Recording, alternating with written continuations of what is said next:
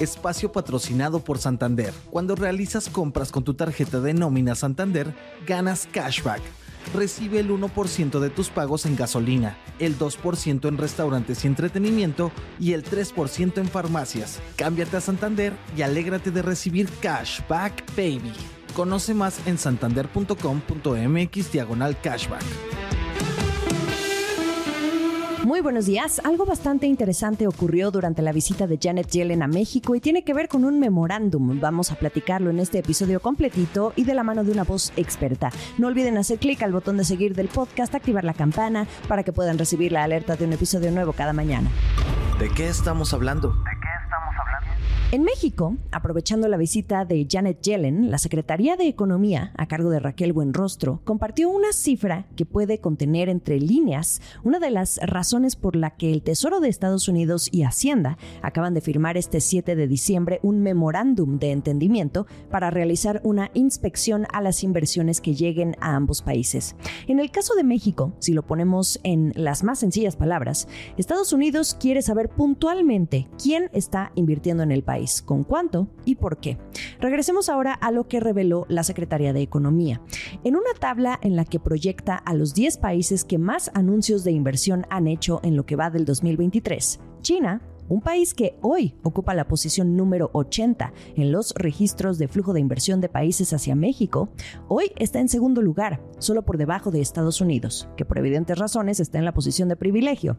Es decir, sin contar a Estados Unidos, China, al menos este año, está encabezando los anuncios de inversión que se han hecho en el país. Un apunte aquí. Un anuncio de inversión es eso, un anuncio. Y los montos de dinero involucrados no necesariamente se han ejecutado. Son promesas de inversión, las que vienen en los próximos años y en las que los más entusiastas del nearshoring se están fijando, en lo que viene hacia futuro y no en lo que registran las cifras de inversión extranjera directa ya ejecutada en los reportes que miramos mes a mes y que nos hacen preguntarnos, pues, ¿dónde está la nueva inversión? Volviendo a China, como el segundo país que más inversión está anunciando en México, si comparamos los montos con Estados Unidos, nada que ver. Estados Unidos este año estuvo prometiendo un total de 42.095 millones de dólares, mientras que China sumó solo 12.610 millones de dólares.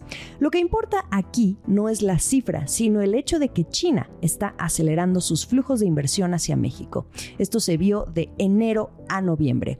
Si solo en los últimos 11 meses China ha sido capaz de evolucionar tan rápido en la tabla, ¿Cómo escalará esto de aquí a 2026, que es el tiempo estimado entre directivos de empresas y analistas para ver los frutos de la relocalización? Y esto le interesa mucho a Estados Unidos. Sabemos muy bien la ríspida relación que actualmente tienen ambos países que se disputan la hegemonía global, especialmente la producción de manufacturas, principalmente tecnológicas. Podemos hacer rápidamente un corte de caja a lo que ha sucedido este año. Ahí tienen ustedes la publicación en marzo de las reglas que contiene la ley CHIPS o CHIPS Act en Estados Unidos mediante la cual buscan fortalecer la fabricación de semiconductores en el país y depender menos de países extranjeros. O bien cuando en octubre Estados Unidos limitó a la empresa Nvidia la venta de algunos de sus chips a China para evitar que este país tuviera acceso a la tecnología que están desarrollando, ya fuera con interés comercial o militar. Aquí el argumento principal que dan es el de la seguridad nacional. Si tomamos en cuenta esto, pues era de esperarse que Estados Unidos tenga la lupa en las inversiones que se van estar haciendo en el terreno de uno de sus socios comerciales más importantes, que es México. Regresemos al memorándum de entendimiento que Janet Yellen y el secretario de Hacienda Rogelio Ramírez de la O anunciaron ayer.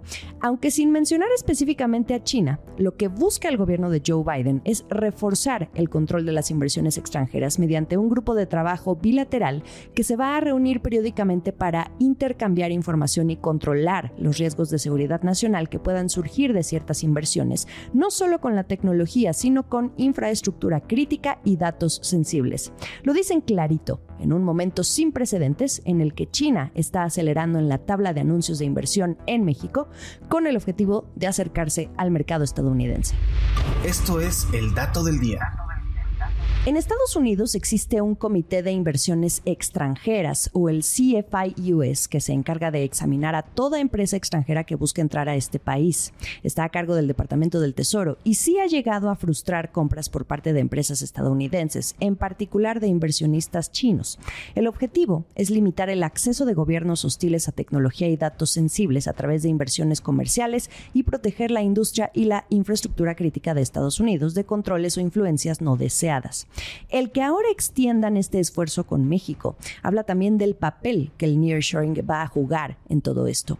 En una sesión de preguntas y respuestas con la prensa, tras el anuncio del memorándum en Ciudad de México, la secretaria Yellen dijo que no tienen ningún problema con que China invierta en México para producir productos que vayan a ser exportados a Estados Unidos, solo que era importante asegurarse de que no haya cuestiones de seguridad nacional implicados en ninguna operación.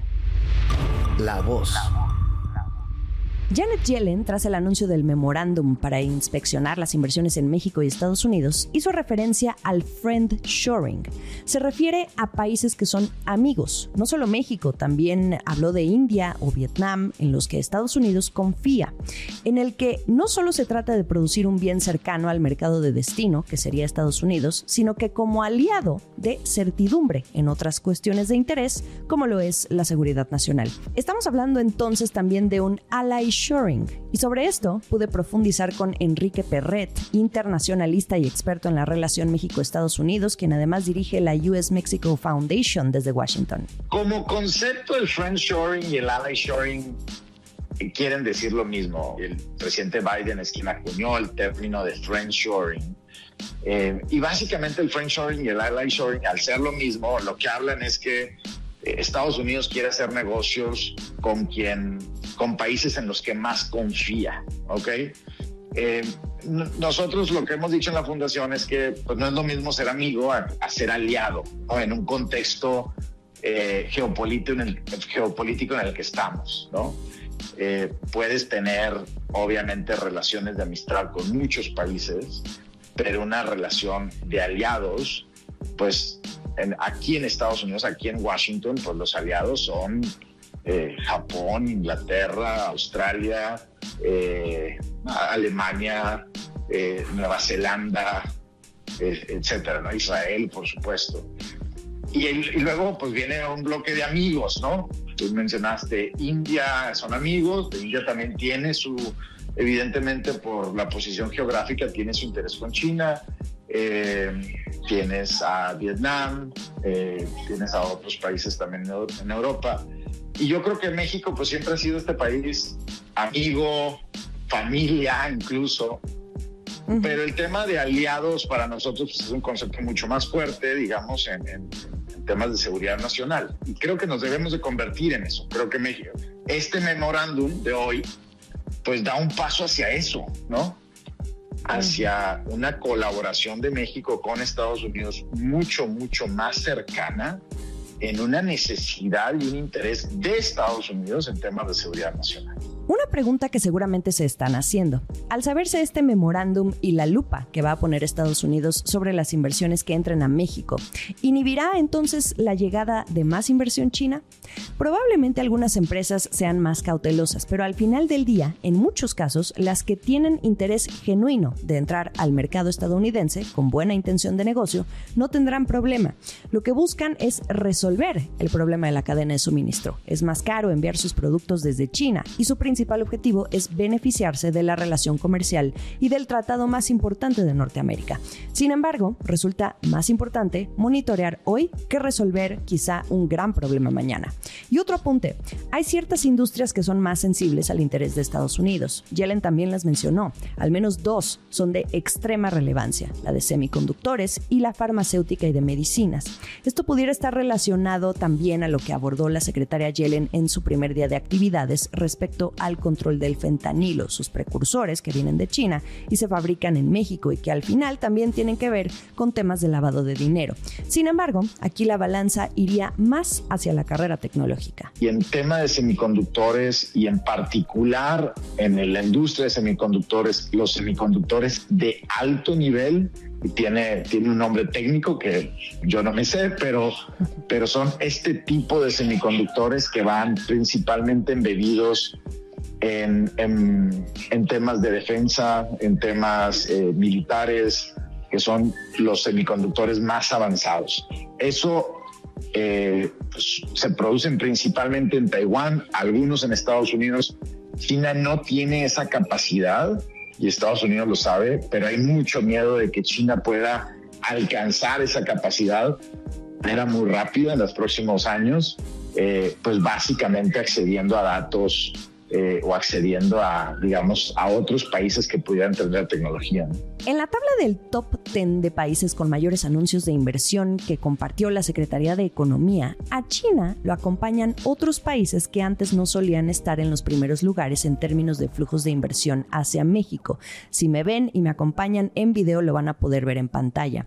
Están Australia, Corea, Dinamarca y también Taiwán, que actualmente ocupa la posición número 79, pero que este año, de enero a noviembre, ha escalado a la posición número 5 de países que más promesas de inversión anunciaron. Y si ustedes se preguntan, ¿qué pasó con España?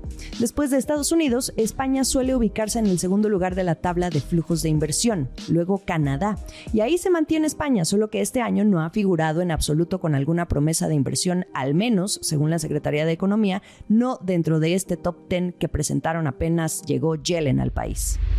El último sorbo. Ante el memorándum de entendimiento que firman México y Estados Unidos para inspeccionar con lupa las inversiones extranjeras en ambos países, hay otro punto que no se nos puede escapar, y ese es el mensaje que está dando la administración del presidente Andrés Manuel López Obrador, siendo que el gobierno en los últimos años había sido reacio a tomar una postura frente a China, por lo que también, entre líneas, estaría dando un paso hacia el lado estadounidense en materia de colaboración, mientras en el mundo se mantiene la disputa entre dos potencias económicas. Un tema bastante interesante este de Estados Unidos y China. Y bueno, ahora este paso que da México para reforzar la relación en cuestión de inversiones con su principal socio comercial. Lo seguiremos abordando. El fin de semana ya está aquí. ¿Cuál es el episodio que más les gustó? Les voy a dejar la votación. Estamos en ex Twitter, arroba la estrategia MX o como arroba Jimena Tolama en Instagram, más allá del micrófono como arroba Jimena Business y en YouTube los episodios completos. Que tengan un gran fin de semana. Nos escuchamos el lunes. Esta fue la estrategia del día, escrito y narrado por Jimena Tolama, producido por Arturo Luna y Daniel Hernández. Que tengas un día muy productivo.